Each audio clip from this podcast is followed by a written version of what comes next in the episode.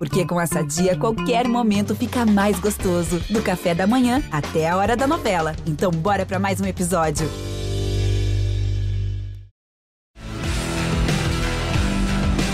Na ponta dos dedos! Amigos do GE e do Sport TV, sejam muito bem-vindos a mais uma edição do Na Ponta dos Dedos. Essa é a edição de número 185, a 36 dessa quinta temporada. Estou mais uma vez aqui com o Luciano Burti. Vamos falar bastante sobre Fórmula 1 nesse programa, mas também sobre a carreira do nosso entrevistado, do nosso convidado. A gente falou um pouquinho no fim do programa da semana passada, não demos spoiler, mas daqui a pouco ele entra na tela, né, Luciano? Seja muito bem-vindo ao, Na Ponta dos Dedos dessa semana. Fala, Rafa. Tamo junto mais uma vez. Já mostramos quem é o cara, né? Então, vamos chamar ele porque o papo vai ser legal. O pessoal que está ouvindo só o programa ainda não, não pescou, porque é não viu, obviamente, o clipe abre, mas nosso convidado dessa semana é Christian Fittipaldi, né, de 52 anos, ex-piloto da Fórmula 1, da Fórmula Indy, do IMSA, né, hoje podcaster também, né, o Luciano, inclusive, participou do Nas Pistas, né, pelas pistas, né, um dos melhores podcasts que a gente tem de esporte a motor aqui na internet. E, claro, vamos falar um pouquinho sobre a carreira dele, também sobre essa temporada da Fórmula 1. Né? A gente prometeu semana passada que ia fazer um balanção né, do que aconteceu na temporada. Vai ser nesse programa. Tudo bem, Christian? Seja muito bem-vindo ao Na Ponta dos Dedos. E você, com essa carreira tão grande, né, tão extensa de, de, de pilotagem, grandes títulos no automobilismo internacional, agora atacando também de podcaster, né, Christian? Seja muito bem-vindo. Obrigado, Rafa. É, antes de mais nada, é, oi para você, para o Luciano, para todos os amigos da Globo. É um, é, um, é um prazer enorme poder estar junto com vocês. E antes de mais nada, eu queria primeiro agradecer ao pessoal da Globo por ter emprestado o Luciano para fazer uma visitinha lá no Pelas Pistas. Foi, foi muito legal aquele programa.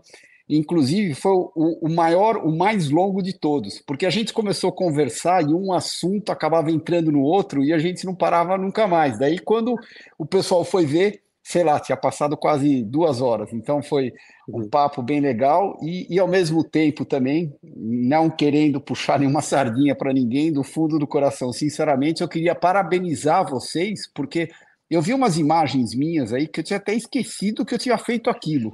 Então, eu juro por Deus que eu não sei como vocês conseguiram arrumar tudo isso, mas legal, é bem legal poder estar aqui com vocês e, e vamos falar um pouco de, de tudo. Tinha até mais coisa, Luciano, mas não dava para colocar no clipe, senão ia ficar muito longo. Que legal, não, as imagens legais mesmo. Eu vou. O programa lá do podcast do Pelas Pistas que eu fui foi legal mesmo, um papo muito bom. Não sabia que tinha ficado tão longo assim, né? Para quem não assistiu, convido lá a conferir. E eu vou começar falando a mesma coisa, Rafa, que eu falei lá. Eu falei, o Christian, né, cara, piloto, uma carreira meio extensa pra caramba.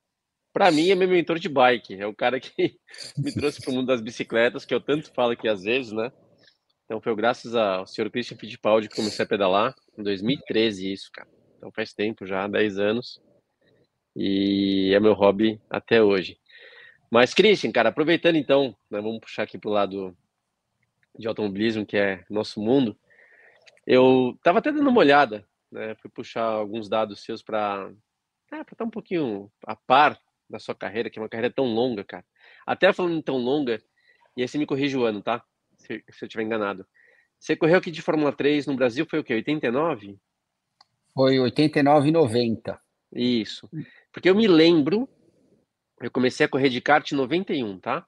Eu me lembro um dia assistindo a corrida, era a final da Fórmula 3, aqui em Interlagos, aquela que o Rubinho passou o Negri né, na, última, na última reta ali, na última volta, e aí você venceu o campeonato, né?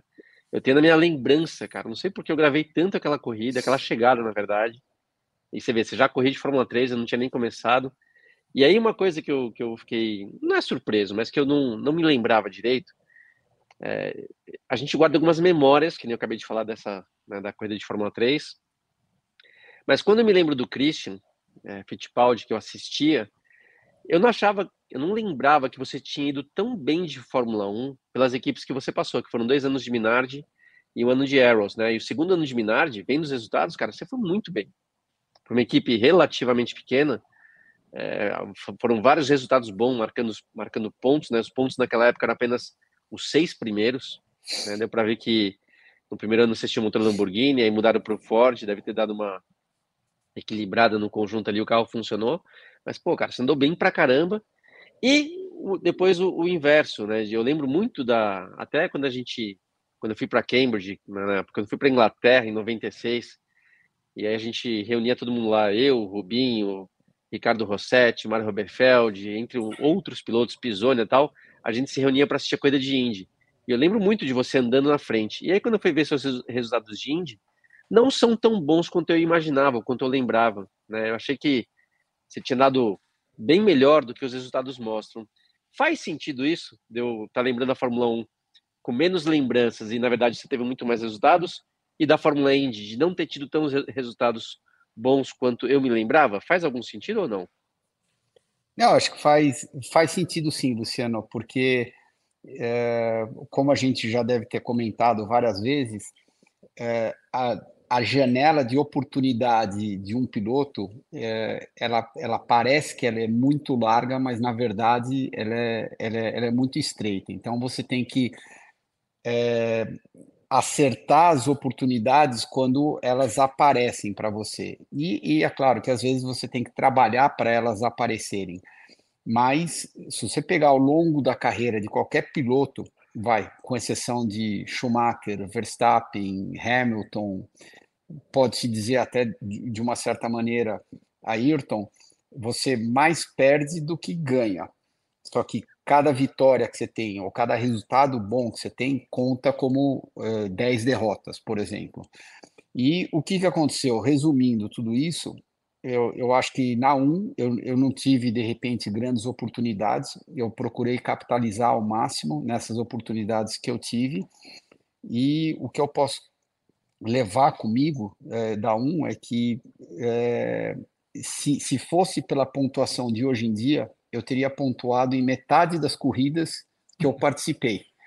Exato. E co correndo de Minardi de Arrows, eu acho que não, não era nada mal. Numa época que tinham 26 carros, quando tinham poucos carros. E em alguns momentos da, da, da, eh, da Fórmula 1 que eu participei, eu, eu corri até com mais de 30 carros, cheguei a correr com 34 carros quando tinham é, daí pré-classificação, graças a Deus eu nunca tive que participar desse inferno.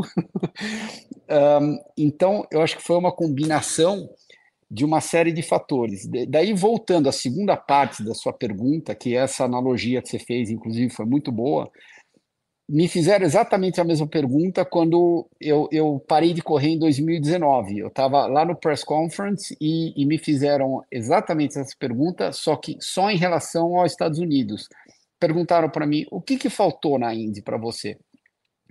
Sinceramente, eu acho que faltou continuidade porque tiveram duas ou três temporadas que eu estava muito bem, e daí eu sofri um acidente e eu acabei hum. perdendo, sei lá, sete, oito corridas, seis corridas. Então, isso aconteceu, eu me lembro, duas temporadas. Uma delas, eu estava em terceiro, brigando pelo título, eu, Montoya e, e o Dário, eu saí de Toronto, eu fui testar na segunda-feira, logo depois de Toronto, eu bati em 102, um teste, nada a ver, eu estava experimentando o motor e o câmbio que ia usar no ano seguinte, a gente não ia nem usar naquele ano.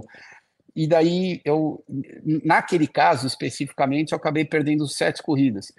E mesmo quando eu perdi sete corridas, eu cheguei acho que em sétimo no campeonato. Então, se você perguntar para mim o que, que foi, essa é a resposta mais plausível que eu posso dar para você.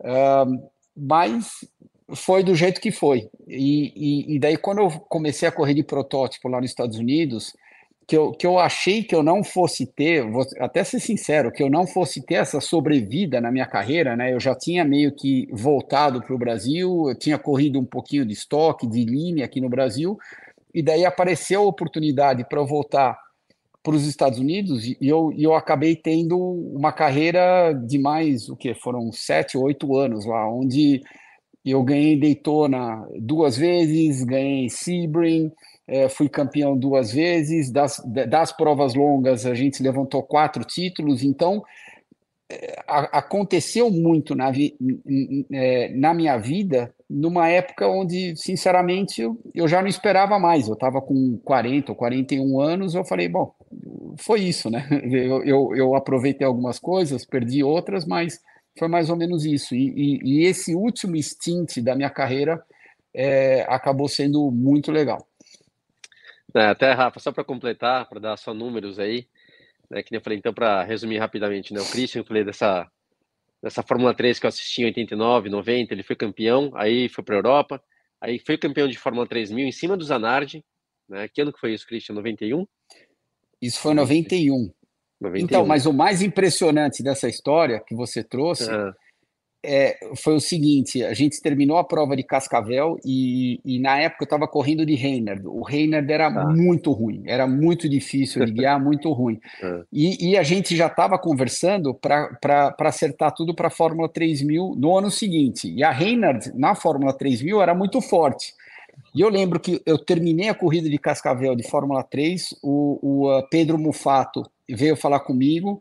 Logo depois da corrida, ele falou: Você se incomoda se você andar no meu carro? Ele tinha um Halt na época. Se você andar no meu carro na segunda-feira, eu só queria que você desse umas voltas para você meio que falar o que, que você achou do carro, tudo. Eu falei: Lógico, não tem problema nenhum. Conversei com meu pai, meu pai deixou.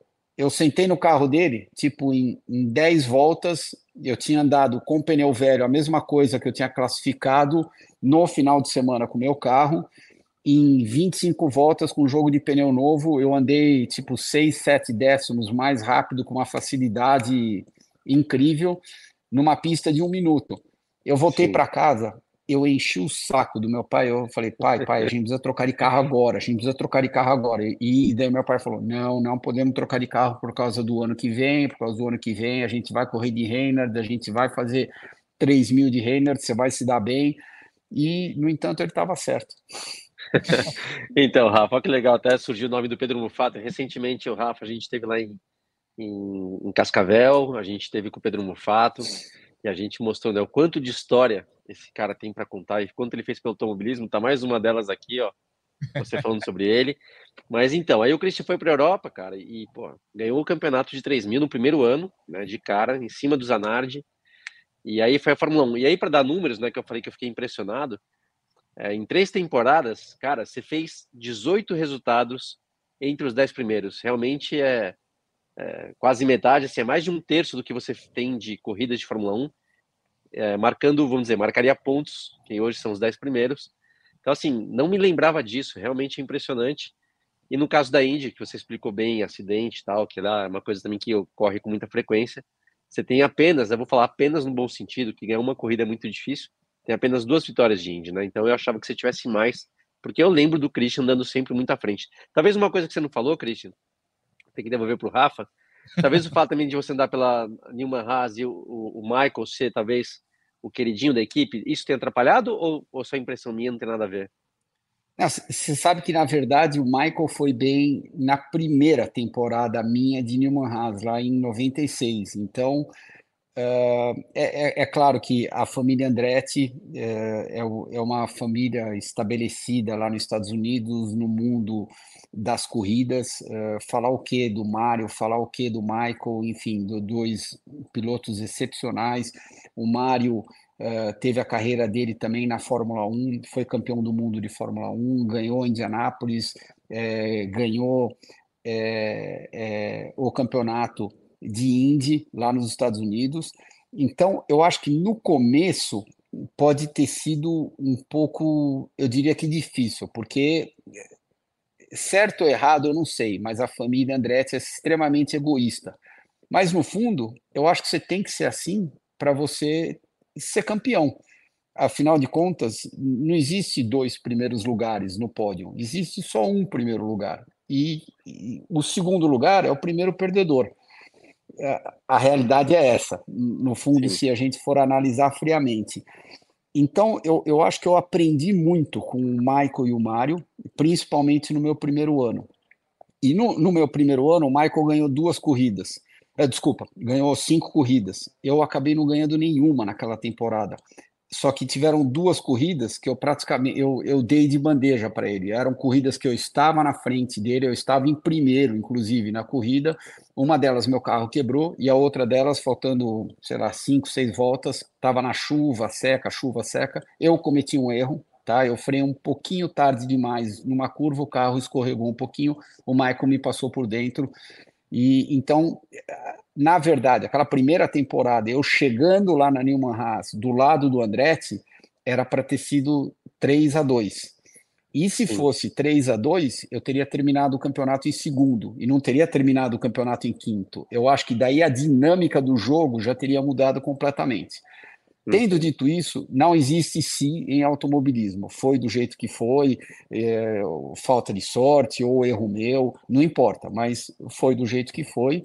E daí a primeira temporada entrou na segunda, que entrou na terceira, logo na segunda, na segunda corrida do ano, inclusive, eu quebrei a perna e o pé, daí eu já fiquei sete corridas de fora, então foi mais ou menos aquilo que você tinha comentado, Luciano. Não, não foi exatamente do jeito que eu imaginava, mas eu, é óbvio que eu sempre tentei o meu melhor, aprendi bastante e estou muito grato para a Fórmula Indy, para a Indy que eu participei. A década de 90 era, era demais aquela categoria, então, uhum. falar o quê? Eu tô, estou tô extremamente grato, e se a gente for fazer mais uma analogia, né? Eu acho que eu sou, na história da Indy, o piloto que tem mais pódio com menos número de vitórias, uhum. proporcionalmente. E okay. Foi. Cara, tem um lado bom que é, é que tem pódio pra caramba também. Então tem, tudo tem um lado bom, cara. Nada pra, nada pra reclamar. Vai lá, Rafa. Ah, eu tava, tava só ouvindo aqui as histórias, que são, são sempre muito boas, né? Ouvir o Christian sempre é muito legal. E eu tava, você tava falando da questão da, lá do início da carreira do Christian, coincide quando eu comecei a acompanhar a corrida, e aqui no Rio ainda tinha autódromo, né? No, em Jacarepaguá, e cansei de ir na, nas arquibancadas lá no 89, 90. 89 foi a primeira vez que eu fui ver a Fórmula 1 aqui, foi o último ano aqui. Mas eu ia ver Fórmula tudo, né? Eu morava relativamente longe do autódromo, ainda moro relativamente longe de onde era o local do autódromo, mas ia lá assistir Fórmula 3. E eu lembro, pô, quem é aquele pequeno, 5 anos de idade, quem é aquele piloto lá no carro vermelho com capacete amarelo? Eu, eu ia pro. Aí eu fui correr atrás, comprar as revistas de corrida e tal. Eu aprendi a ler né, a, lendo revistas de automobilismo. E aí o Christian com aquele carro vermelho, eu torci muito para ele em 89, 90, depois na Fórmula 3 inglesa, também, né, com aquele carrinho vermelho, depois na 3000 mudou a cor do carro, com aquele carro branco com detalhe em rosa, verde, né, era, era um carro diferente. Mas eu lembro daquele, eu lembro muito bem, deu, deu na arquibancada de Jacarepaguá, vendo aquele carro vermelho com o capacete amarelo e torcendo para ele então, é, essa é uma passagem que eu tenho com o Christian. A outra já trabalhando, né? Alguns anos, alguns, muitos anos depois, quando o Christian já corria é, nos protótipos lá nos Estados Unidos, né, na, no IMSA, é, que teve uma etapa em Indianápolis que a gente foi lá fazer uma matéria, eu e o Reginaldo Leme, eu fui como produtor do Reginaldo, e aí, num dos dias que a gente estava lá em Indianápolis, a gente foi jantar junto lá e também fiquei ouvindo as histórias do Christian. Então é muito legal ter o Christian aqui no, no, no, na ponta dos dedos para contar essas histórias. E falando especificamente da Indy, você só disputou aquela, aquelas 500 milhas de novo. Você chegou na segunda posição. É, como é que foi aquela corrida, né? Foi um ano, inclusive, que o Emerson né, o, não se classificou para a prova, teve um problema lá com o chassi da Pente que não, e com, não se encaixava lá com, com o circuito, né? No ano anterior eles tinham vencido. 95, né, o ano certinho, só para não, não fugir a memória. E o Christian conseguiu chegar na segunda posição, a vitória foi do Jacques Villeneuve. Como é que foi aquela corrida? Relembra aí pra gente como é que foi aquele início e de novo obrigado aí por estar tá aqui no programa. Então, aquela corrida, sabe que foi é, estranho por um lado, porque a primeira vez que eu entrei em Indianápolis, que eu passei pelo túnel, né? é, Indianápolis tem uma história gigantesca, né? E eu saí do outro lado do túnel, eu só fiquei impressionado pelo tamanho. Só que eu não tinha entendido o que, que era as 500 milhas em Indianápolis, o que, que era correr em Indianápolis. Para mim era uma corrida como qualquer outra. Eu, eu, eu estava participando da terceira etapa do campeonato. Eu tinha ido para Miami, de Miami eu fui para Phoenix. Não, desculpa, quarta etapa. Eu fiz Miami, Phoenix, Long Beach, e de Long Beach a gente foi para Indy. Então, para mim, era mais outra etapa. Só foi cair a ficha, o que, que Indianápolis realmente era, quando eu estava no grid de largada. Que a hora que eu, que eu entrei para andar até meu carro, que eu olhei aquela arquibancada, sei lá, deviam ter 250 mil pessoas, 200 mil pessoas sentadas lá. Eu olhei para a direita, olhei para a esquerda, falei, uau, o negócio é realmente grande aqui. Daí eu fui até o carro. Eu, eu lembro que o carro estava muito bom, tanto que na quinta-feira, no, no, naquele último treino que tem, que é só meia hora, 40 minutos, eu dei sete voltas, oito voltas. Eu tinha sido, acho que, o décimo mais rápido parei o carro no box, é, o Derek, é, que na época era o uh, dono da equipe, né, ele, ele perguntou, mas por que, que você parou? Eu falei, porque eu estou contente, o carro está bom, está escapando aquela quantidade de, de frente confortável, aquilo que eu realmente acho que eu preciso para a corrida, lembrando que a minha experiência lá era, era zero, e a minha experiência de oval era meu segundo oval, mas eu já tinha treinado o mês inteiro, então eu, eu aprendi bastante naquele mês. É, o Emerson também me ajudou bastante, e, e no meu subconsciente, eu não sei porquê, aquilo dizia que era o suficiente para mim. Daquele ponto em diante, a hora que largou a corrida, a gente só foi para frente, terminei em segundo, quase acabei ganhando a corrida, um, e a hora que terminou a corrida, junto com antes da largada, que eu olhei para a direita e para a esquerda, vi aquela quantidade de gente, que eu falei, é, realmente, esse tal de Indianápolis é, é um evento gigante. Então, foi, enfim, foi, foi, foi isso e, e ao mesmo tempo foi uma sensação estranha, né? Porque a coisa que eu mais queria é ter corrido com o Emerson em Indianápolis, né? ainda mais depois de todo o sucesso que ele teve lá. E no ano, no, no, meu primeiro e único ano que eu corri em Indianápolis, uh, a Penske não classificou. Não só o Emerson, como o carro uh, lá do Wall Jr., também os dois ficaram de fora da corrida.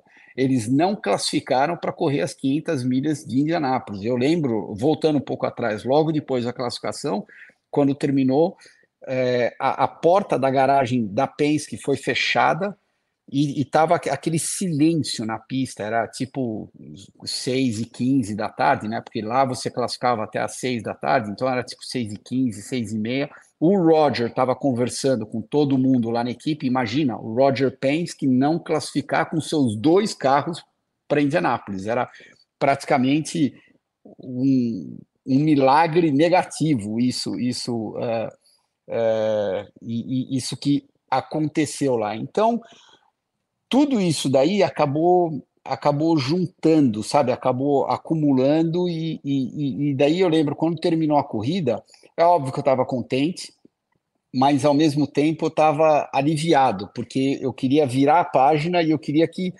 voltasse para Indianápolis já no ano seguinte, no dia seguinte, para eu poder correr junto com o Emerson lá.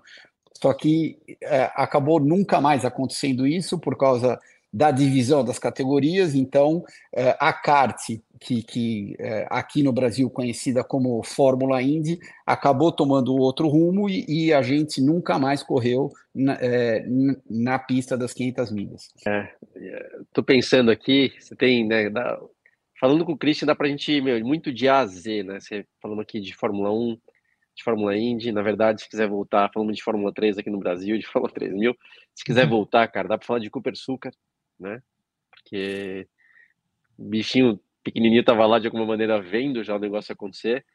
A é... blusa dele tá com a camisa do, do, do, F, do FD01 para quem tá assistindo. Ah, eu não tinha reparado, tá?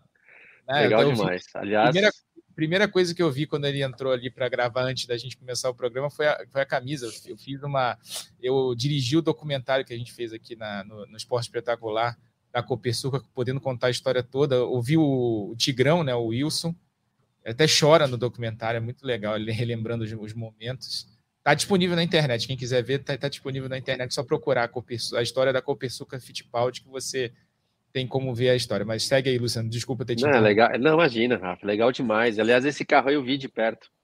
Uma vez, faz muito tempo, mas eu vi ele de perto. E então, assim, tem muita história para contar. Então, sem querer sair, até depois eu vou, eu vou acabar falando um pouco de protótipo, que a gente não tocou no assunto. Quero falar um pouquinho do protótipo, porque eu cheguei a visitar o Christian uma vez no teste. E fiquei muito impressionado com, com a categoria e com o que ele fazia lá, tá? Mas eu falo depois. Deixa eu, eu trazer um assunto que você já deve ter respondido essa, mais ou menos essa pergunta diversas vezes. Até pode ser até meio chato, mas uma coisa que é até uma curiosidade minha, por quê? Eu vou te falar o porquê. Talvez, né, cara, o Emerson, né, o Emerson Fittipaldi, bicampeão de Fórmula 1, nem vou entrar na Fórmula 1, vou falar mais de Fórmula 1 aqui, que foi aquele início, Copersucar, teu pai, cara, né, fizeram carro, os dois liderando corrida aqui no, no Brasil, né, chegaram a liderar a corrida, não foi, de Copersucar, é... Então, assim, tem, tem, tem uma história de família muito forte, muito forte, e aí hoje, né, você, pai da Manu, assim como eu também tenho a minha Manu, a gente acaba aprendendo algumas coisas em relação aos filhos, né? E, e não estou falando isso para falar dos meus pais, se a educação que me deram foi certa, foi errada, não é questão de comparação. São épocas diferentes, costumes diferentes. Mas hoje em dia, que você tem sua filha, sua filha já está grande e tal, você vendo o Christian, né, pequeno, que cresceu no meio do automobilismo, que eu falei, viu o Cooper Sucar, de repente um tio bicampeão mundial é, de Fórmula 1, teu pai piloto de Fórmula 1, etc e tal, o quanto isso influenciou você te ajudando a ser o Christian Fittipaldi piloto, ou quanto isso talvez te atrapalhou, Christian, é, no sentido de ter, sei lá, botado pressão, de ter criado referências. É muito fácil falar a respeito, tá? Mas acho que hoje você com, né, velhinho aí, com esse cabelo branco, pai da Manu, sendo pai, o que, que você acha que teria sido diferente na tua carreira para melhor ou para pior se você fosse o Christian Zé das Couves, não o Christian Fittipaldi? Eu acho que no começo teria sido pior, porque acho que o nome em si me ajudou bastante no início da minha carreira, me abriu várias portas, só que a, a expectativa sempre foi muito alta. Quando eu não ganhava uma corrida, eu terminava em segundo, eu tinha perdido a corrida, eu não tinha terminado em segundo. E quando eu ganhava a corrida, seja lá de kart, de, de, de carro, no começo da minha carreira, era normal, porque filho do Wilson, sobrinho do Emerson Fittipaldi, tinha que ganhar a corrida. Então, já de uma certa maneira, já estava todo mundo esperando. A, até esse ponto, eu, eu, eu sinceramente acho que foi melhor para mim e, e, me abriu várias portas e me deu muitas oportunidades, mesmo tendo aquela, aquela pressão a mais, mesmo tendo aquela carga em cima de mim. É, depois de um certo momento que você já se profissionalizou num nível mais alto, tipo, a partir do momento que eu já corria de Fórmula 1, daí, como você mesmo sabe, Luciano, você tá meio que on your own, entendeu? Não, não tem muito. Você chegou lá, só que o, o pessoal, por exemplo, o Max hoje em dia, ninguém lembra do Jos Verstappen e todo mundo sabe do Max Verstappen. É, esporadicamente, comenta-se do Jos Verstappen, que também correu na Fórmula 1, que fez uma carreira brilhante, tudo não tão brilhante que nem o filho, mas também teve uma carreira forte. Então, eu acho que foi a mesma coisa. A partir do momento que eu, que eu, eu fiz a transição da Fórmula 3000, hoje em dia a Fórmula 2, para a Fórmula 1, daí esse, esse peso do nome, essa ajuda que o nome também me deu no começo, ela praticamente sumiu. E, e o Christian tá. parou a ser o Christian, não o Christian Fittipaldi que ele era no começo da carreira. Você estava falando que ia tocar no assunto dos protótipos, daqui a pouco a gente fala mais um pouquinho. Mas é, você falando, falando da, da, da, tua passagem pela Fórmula 1, Christian, você teve em alguns anos na Minardi, gente, o, o, Luciano destacou teus resultados, você mesmo falou que se a pontuação fosse atual, né, você teria muito mais pontos do que você tem efetivamente no, no currículo, né, na, na Fórmula 1, vocês são, até tem os números aqui, só para a gente passar direitinho para quem está em casa ouvindo ou assistindo, foram 40 GPs, né, e cadê os pontos aqui que eu não estou achando, ah, 12 pontos, né, numa época que só pontuavam... Bastante coisa. É, só pontuavam os seis primeiros colocados, era, era 10, 6, 4, 3, 2, 1, né? Era Não, pior que isso, era 9. É, era 9, 6, é. 4, 3, 2, 1. É. Exato. Então você tinha muito menos pontos em, em jogo, então, é, e só os seis primeiros pontuavam, numa época que você tinha, como o Christian bem lembrou, às vezes 34 carros inscritos para um fim de semana. Mas você correu de Minardi né, e correu depois de Footwork, né, que é a Erros, né, o nome da Erros na época. Como é que foi tua passagem pela Fórmula 1 e uma, uma dúvida é, que sempre fica. Né? Você mudaria alguma coisa na tua trajetória? Como é que, como é que, como é que você vê tua, tua passagem pela Fórmula 1? Eu, eu, eu, eu acho que eu desisti muito cedo, muito rápido. Eu, eu teria insistido mais. Eu, eu chegou num ponto, eu lembro direitinho, a gente estava no, no, no, no Grande Prêmio da Itália, em Monza, 1994, e daí a gente estava conversando com várias equipes para a próxima temporada. Das equipes grandes, é, todo mundo já, já, já estava com, com contratos é, já pré-assinados, né? Então, eles só estavam, os pilotos só estavam renovando é, a sua posição para a próxima temporada. Então, sinceramente, ia, ia me sobrar uma oportunidade num, num carro médio, de novo. Daí eu olhei para o meu pai, ele olhou para mim, eu falei: quer saber de uma coisa? Vamos correr de Indy. E a gente corre de Indy, a gente faz uma temporada lá de Indy e daí a gente volta para a Fórmula 1. Essa foi a nossa ideia inicial. E foi exatamente em Monza, no sábado à tarde, depois da classificação, que a gente apertou aquele botão vermelho da Fórmula 1 e, e a gente já resolveu ir para os Estados Unidos, só que pensando em ficar uma temporada só. Nunca passou pela minha cabeça que eu ia fazer uma vida, ia ter casa, periquito, cachorro, papagaio, enfim, tudo lá nos Estados Unidos. E, e daí eu acabei indo para lá, só que na metade da minha primeira temporada apareceu a oportunidade de eu assinar na Newman Haas, que na época era uma das melhores equipes é, lá da Indy. E daí o que, que você faz? Você troca o certo pelo incerto? Eu estava meio que numa posição difícil. E o meu primeiro contrato lá na Newman Haas era de três anos. Na metade do segundo ano, eu já renovei por mais dois. Então, o que realmente aconteceu, passaram-se cinco anos da minha vida. Quando eu olhei para trás, eu tinha perdido o bonde da Fórmula 1. Não foi uhum. falta de vontade para querer guiar um carro de Fórmula 1. Inclusive, eu tive, enquanto eu estava lá na Newman Haas, tiveram duas equipes de, de, é, de Fórmula 1 que, que vieram falar comigo para poder voltar para a Fórmula 1. Só que eu estava assinado com, com é, o Carl. O Carl, uma, uma pessoa extremamente leal, bacana, é, apaixonado por automobilismo, e eu, eu meio que resolvi continuar lá. Eu, nem, nem passou pela minha cabeça a eventual possibilidade de quebrar um contrato e daí voltar para a Fórmula 1. Então, quando eu olhei para trás, depois de cinco anos, eu tinha perdido o bonde. A, a, vida de um esportista, como você mesmo sabe, Luciano, cinco anos é tempo pra caramba, não, não, não é pouco tempo. Então, eu, eu perdi aquela janela operacional que, que eu, eu, eu, eu tinha, que estava plantada lá na Fórmula 1, só que por um motivo ou outro acabou não dando certo do jeito que eu imaginava. É, mas, mas eu vou te falar assim, vendo de fora, eu acho que você fez a escolha certa, porque é, pelos resultados que eu acabei de falar, né, de equipes como Minar, de Arrows, o que você fazia, eu olhando só os resultados, falava, não, não conheço quem é esse piloto. Cara, esse cara aqui já merecia uma chance de uma equipe, pelo menos média para grande, para ter uma oportunidade da Fórmula 1. Não teve, cara. É, são muitas circunstâncias também, né? Então, essa escolha que você fez para os Estados Unidos, eu, eu, e lembro muito bem o que você falou agora há pouco a gente se juntava aos amigos para ver Fórmula 1 na década de 90, que era legal demais, cara. Eu vou te falar que a gente. A, a, as corridas de Índia acho que eram mais legais do que Fórmula 1 até, em, algum, em algumas temporadas, né? Então, no teu lugar, acho que eu teria feito o mesmo. E aí, até então, vou chegar no protótipo que eu falei, é, porque você acabou desenvolvendo uma carreira, né? Que você, pô, chegou na de NASCAR, eu não acompanhei isso, tá? Eu sou um cara que não, não muito NASCAR, mas, pô, é um baita de um, de um desafio de conseguir chegar lá, até, né, você tem também, eu sei das histórias por causa do nosso amigo Roberto Mexicano, que estava lá com você, então, cara, baita no desafio de conseguir entrar na NASCAR, né, não Luciano, conheço a respeito, Oi. Ele, ele andou de NASCAR na equipe do Richard Perry, né, do, que, é, que é o... Né, o, o, o, rei, né, que eles chamam lá. O rei, é, exatamente. E, e, cheguei a correr com o número 43. Imagina que honra, né? Correr com o número, o número 43.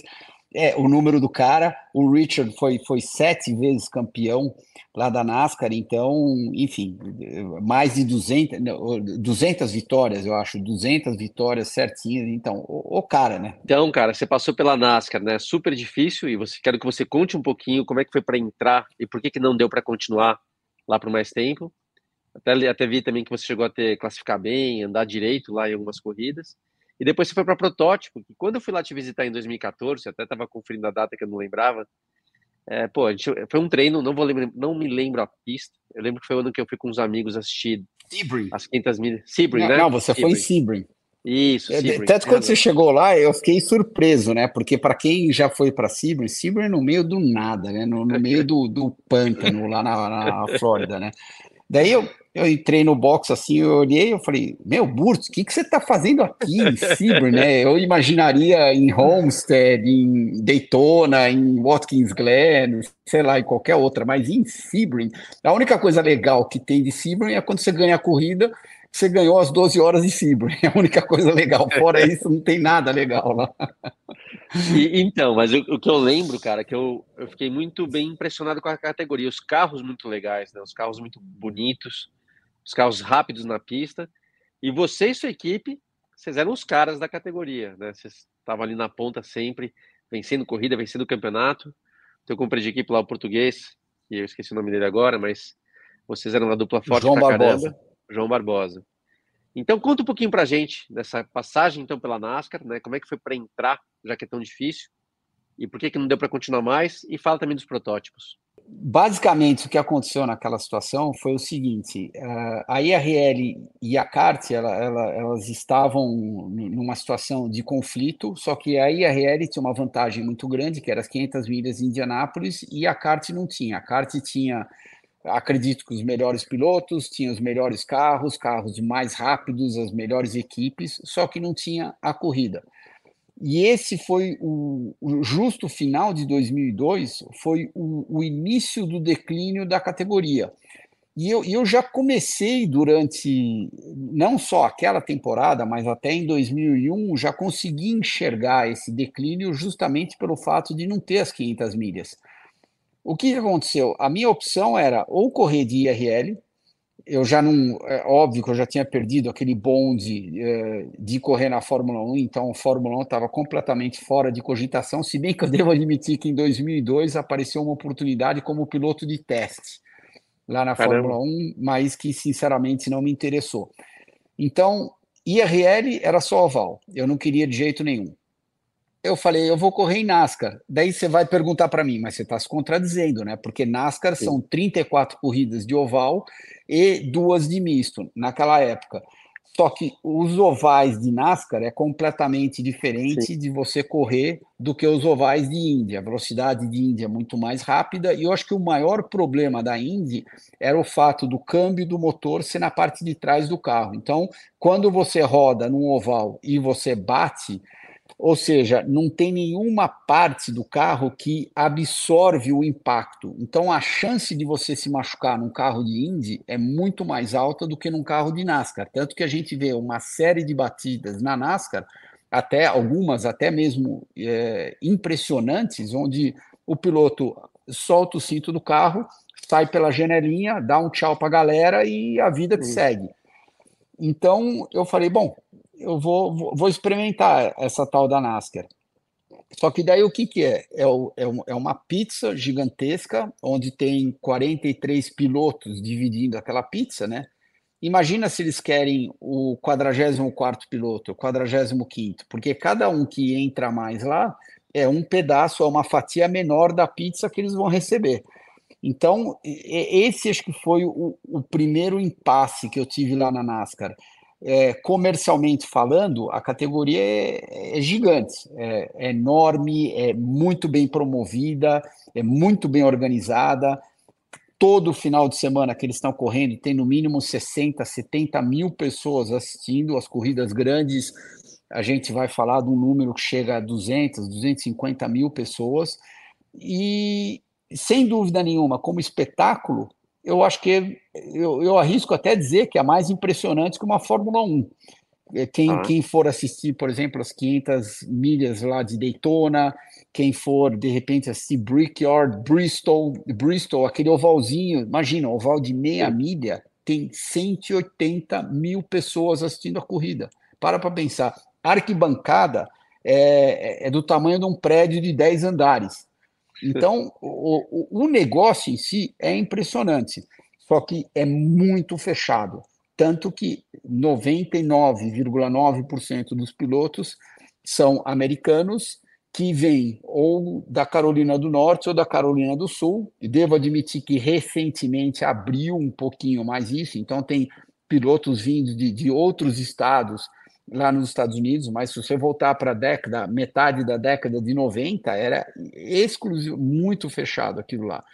E eu, eu acho que foi aí que eu, que eu meio que bati a minha cabeça, não era exatamente aquilo que eu estava esperando, aquilo que eu, eu estava é, mais ou menos imaginando. E também, pouca gente lembra disso, mas de todos os estrangeiros que nos últimos 20 anos tentaram esse pulo para NASCAR, eu fui o primeiro a fazer isso.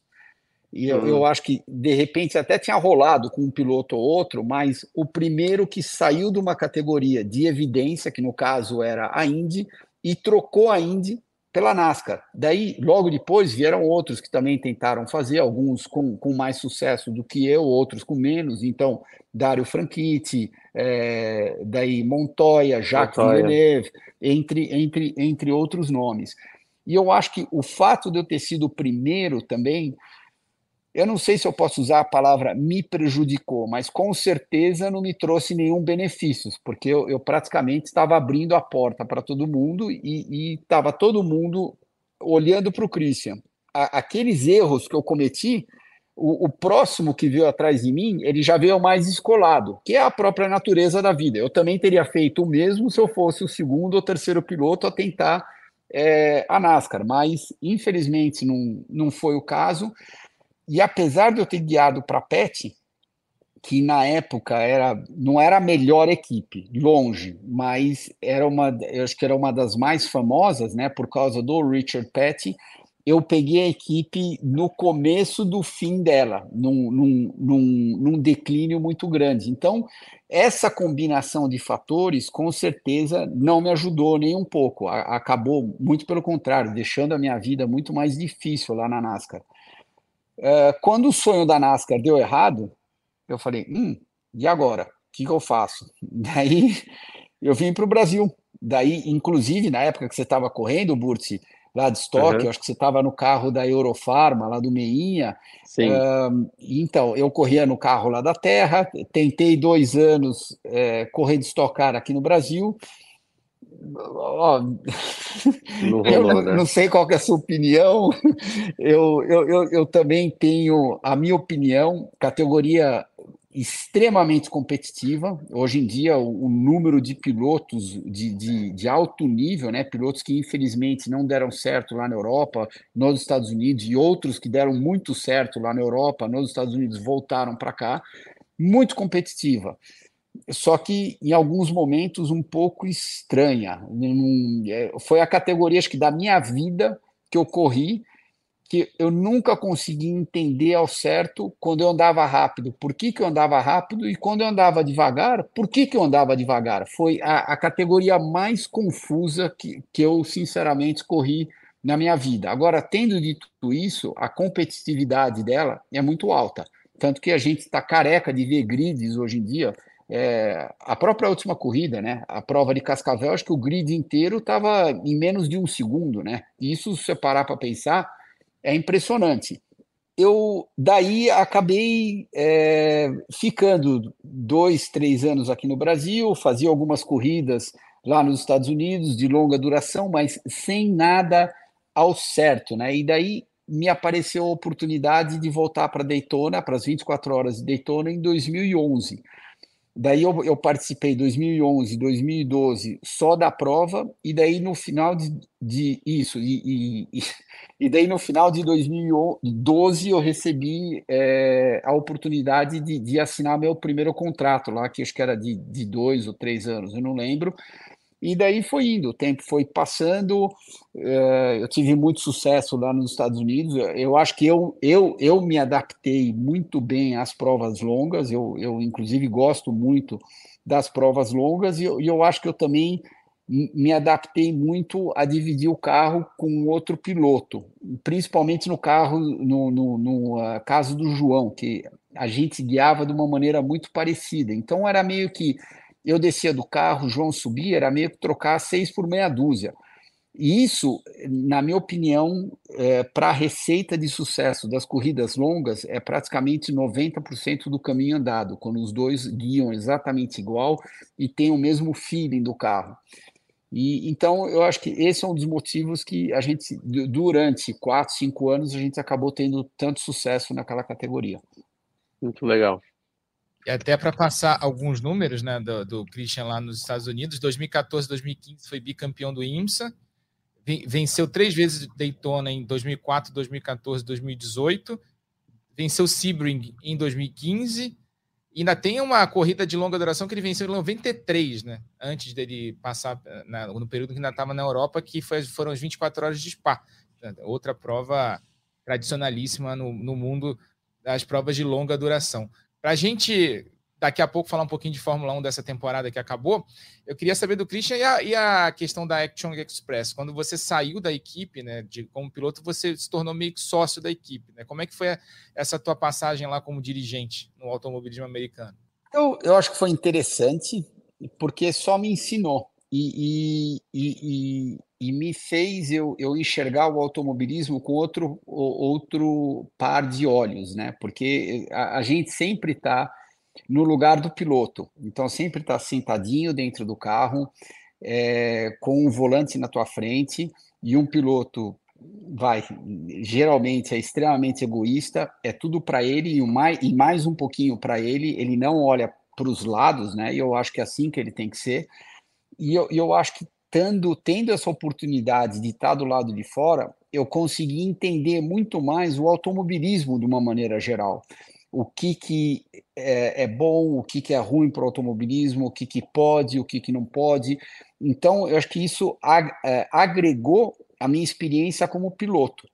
Eu sou, sou muito grato uh, a essa, essa, essa chance que eu tive, e, e inclusive, é, esse ano que passou agora, é, a IMSA tinha me chamado lá para ser é, um dos comissários é, desportivos é, lá das provas. E, e, e, foi outra coisa que, Luciano, você acabou de fazer lá no Brasil, tudo que também me ensinou bastante, porque você, de novo, enxerga com outro par de olhos, inclusive você comentou muito sobre isso né, lá no programa. Sim. Então, é, eu, eu acho que tudo isso só agrega a vida de um esportista. Se você perguntar para mim hoje, eu praticamente não tenho medo de fazer nada. Qualquer coisa que me que vierem me convidar para fazer, se eu tiver interessado em fazer, vamos embora. Não tem problema nenhum, porque eu, eu praticamente já fiz tudo. Então, o, o, fato de eu ter feito tudo, algumas coisas com sucesso, outras coisas com, com menos sucesso, mas sempre aprendendo bastante, eu acho que me, tor eh, me, me, me, me tornou uma pessoa muito mais preparada para o automobilismo de uma maneira geral hoje em dia. Boa. Legal. E agora, Christian, a gente pode ficar falando aqui, fazer um podcast especial, como ele disse que o, o que o Luciano participou lá de, foi o mais longo do podcast que ele participa, né? Poderia aqui ser o mais longo nosso também, né? Mas fala um pouquinho de Fórmula 1 nessa temporada, aproveitar o lado comentarista do Christian, lado podcaster do Christian, que é, tem, um, de novo, podcast Pelas Pistas, que é sempre muito bom. Ele faz com o Nelsinho Piquet é, em parceria com o Nelson Piquet e com o Thiago Alves, né, que é, também é comentarista, narrador é, da, na televisão. Falar um pouquinho de Fórmula 1 nessa temporada, a gente teve um título extremamente fácil, né, se a gente olhar em termos de domínio do Max Verstappen nesse ano. 19 vitórias em 22 provas. Uma única vitória na temporada não foi da equipe Red Bull, foi do Carlos Sainz lá em Singapura mas o Max batendo quase todos os recordes é, possíveis em uma temporada na Fórmula 1 nesse ano. Como é que você viu essa temporada, Christian, pensando assim no domínio do Max? Bom, Rafa, você praticamente falou tudo, né? Domínio do Max, uma temporada fácil para ele, né?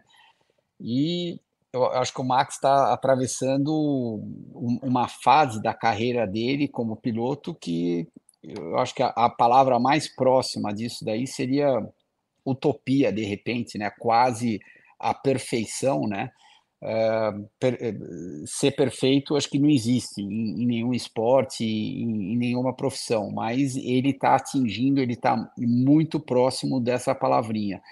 E além da motivação, além da experiência, além da pouca idade que ele tem hoje em dia, no momento que ele junta todos esses fatores, guiando o melhor carro da Fórmula 1 da atualidade, é, praticamente fica uma situação imbatível, né? E, e é isso que está acontecendo com ele hoje em dia. Então, se você perguntar para mim quem que é o grande favorito para o ano que vem, ainda mais que a gente não vai ver nenhuma mudança no regulamento, se eu falar que não é o Max Verstappen, eu, eu acho que eu estaria dizendo uma grande besteira aqui. Então, é claro que é o Max, e eu, eu, eu tenho 90% de certeza que a próxima temporada é, eu sei que não é muito legal para quem é, é, fã de automobilismo, para quem te, quer ter mais brigas, mas eu, eu, eu, eu vou até refazer a, a, minha frase. Eu, eu não ficaria nem um pouco surpresa se a temporada de 24 for uma fotocópia da temporada de 23. Eu estava eu tava ouvindo isso que o Christian falou, eu estava domingo participei da, do programa da CBN que foi justamente sobre a temporada desse ano, né? E, e, e, aí o apresentador, o Carlos Eduardo Éboli, me pediu para projetar 2024.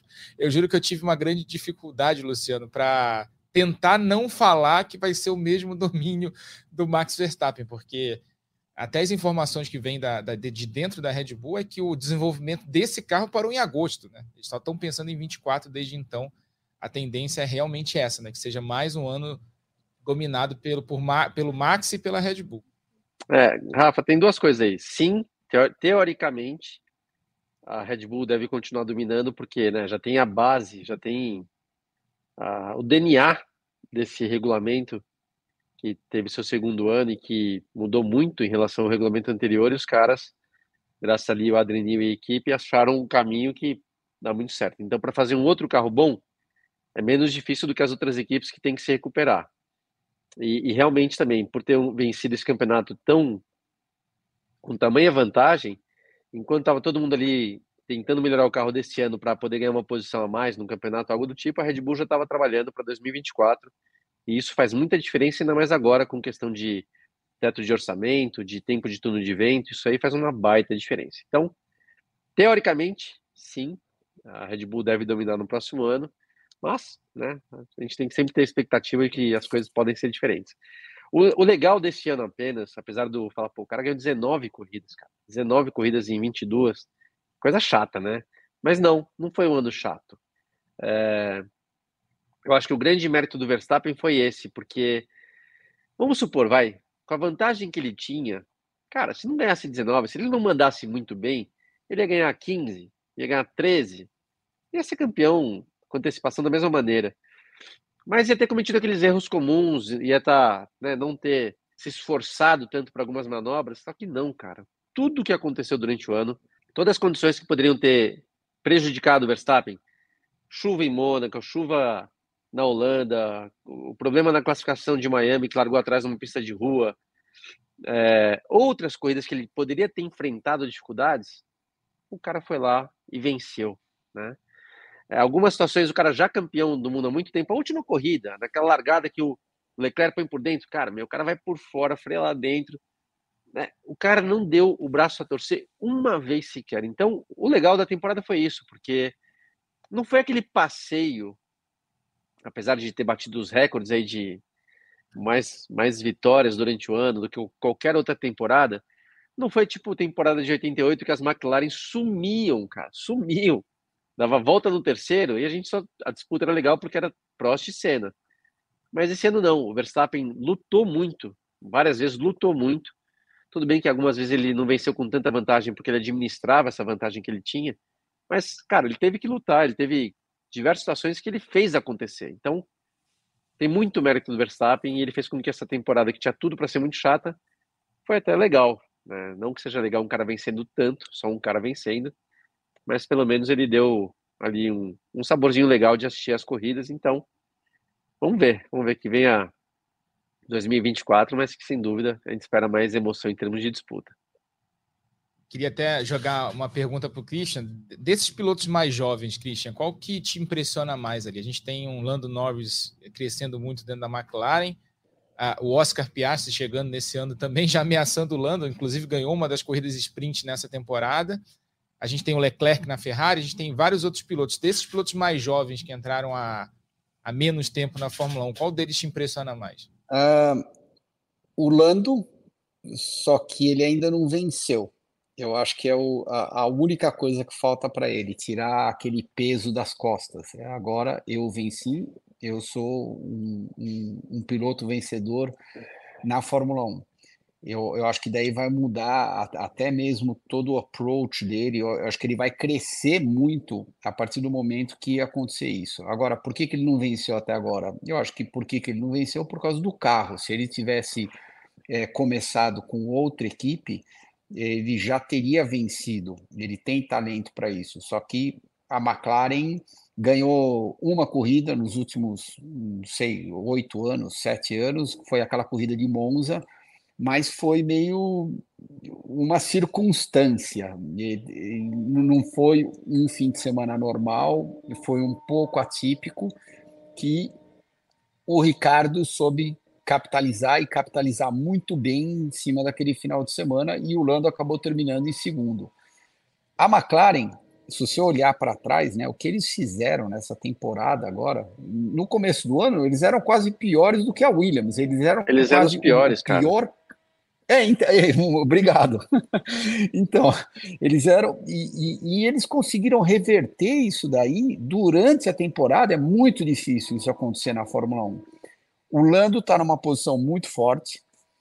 Uh, e eu acho que o ano que vem é um ano crítico para ele, porque ele está numa situação forte agora lá na McLaren. Do mesmo jeito que é um ano extremamente crítico também para o Piastre o Lando e o Piastre por motivos diferentes. O Lando porque tem que vencer e o Piastre porque tem que se estabelecer, eu acho. Agora ele já chegou lá, todo mundo já viu que ele anda para caramba, só que agora ele tem que se estabelecer para ele conseguir uma vaga eventualmente numa outra equipe ou assinar um contrato de longa duração é, com uma McLaren, por exemplo, de sei lá mais dois, três anos. Então, respondendo a sua pergunta, é, quem que mais me impressiona desses jovens hoje em dia é o Lando e o Piastri. A dupla da McLaren, por coincidência, né? Uma equipe que, como você bem disse, cresceu muito ao longo da temporada ali, né? Quando mudou o projeto do carro no meio do ano.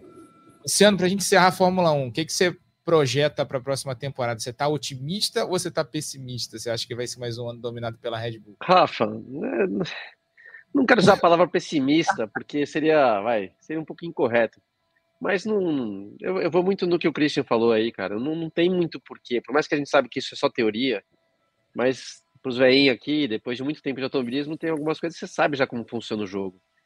Não tem muito motivo para a gente ver uma mudança grande. Pode acontecer? Pode, tá? Pode. Mas se você pegar a história da Fórmula 1, eu participei de uma fase dessa, de uma equipe vencendo, com o piloto vencendo, e esse é, é, a tal da bola de neve, uma bola de neve boa, né? As coisas só vão melhorando porque tem tanta coisa boa acontecendo, melhor em termos comerciais, melhor em, em motivação hum. para toda a equipe, melhora o astral, tudo melhor. Então, eu participei da época lá Schumacher e Ferrari, né, 2002, 3 e 4, cara, vencia tudo. Venceu o campeonato lá na metade do ano, 2002. Depois você teve a Red Bull com, com o Vettel fazendo a mesma coisa. Depois você teve é, Hamilton com a, com a Mercedes fazendo a mesma coisa. Você pode ver que são ciclos que demoram um certo tempo para serem superados. Geralmente é uma mudança de regulamento, alguma coisa diferente acontecendo. Acho que a gente está nessa fase Verstappen. E então, essa, se for para dar uma opinião, eu acho que 2024 vai ser relativamente parecido com 2023. Essa é a minha opinião. É, tomara que alguma equipe chegue nessa briga, né? A gente viu a McLaren crescendo na segunda metade do ano, mas né, tem o fato que a Red Bull já tem um projeto de sucesso que, na realidade, se ela conseguir evoluir esse projeto, ela já consegue começar o ano com uma vantagem é, pelo menos igual ou, ou, pouco menor do que ela já do que ela teve nessa temporada. Christian, queria te agradecer muito pela presença aqui no, na ponta dos dedos. Foi um prazer te receber. É, teria muito mais tempo para contar muito mais história. Você é um dos personagens mais legais aí é, do automobilismo. E também manda um abraço pro teu pai, cara. Eu sou fãzaço do Wilson, sou, sou, muito teu fã. A gente, aqui a gente pode falar no podcast, não tem problema. Sou muito fã do Christian desde pequeno, então manda um abraço pro teu pai também, que é esse cara é o que ele fez pelo nosso automobilismo foi tá totalmente fora da curva. Só de montar a equipe lá nos anos 70 já foi, foi um grande feito né, para o nosso automobilismo e, claro, toda a trajetória dele como piloto. Christian, de novo, obrigado pela presença. Imagina, Rafa, é, obrigado a vocês, foi um, foi um prazer imenso poder estar aqui, poder contar um pouco de história e falar o quê? Até a próxima. Obrigado, Luciano, obrigado pelo convite, inclusive. Valeu. É, Luciano, nossa, quantos anos você acabou correndo de carro, no fim? No total, cara?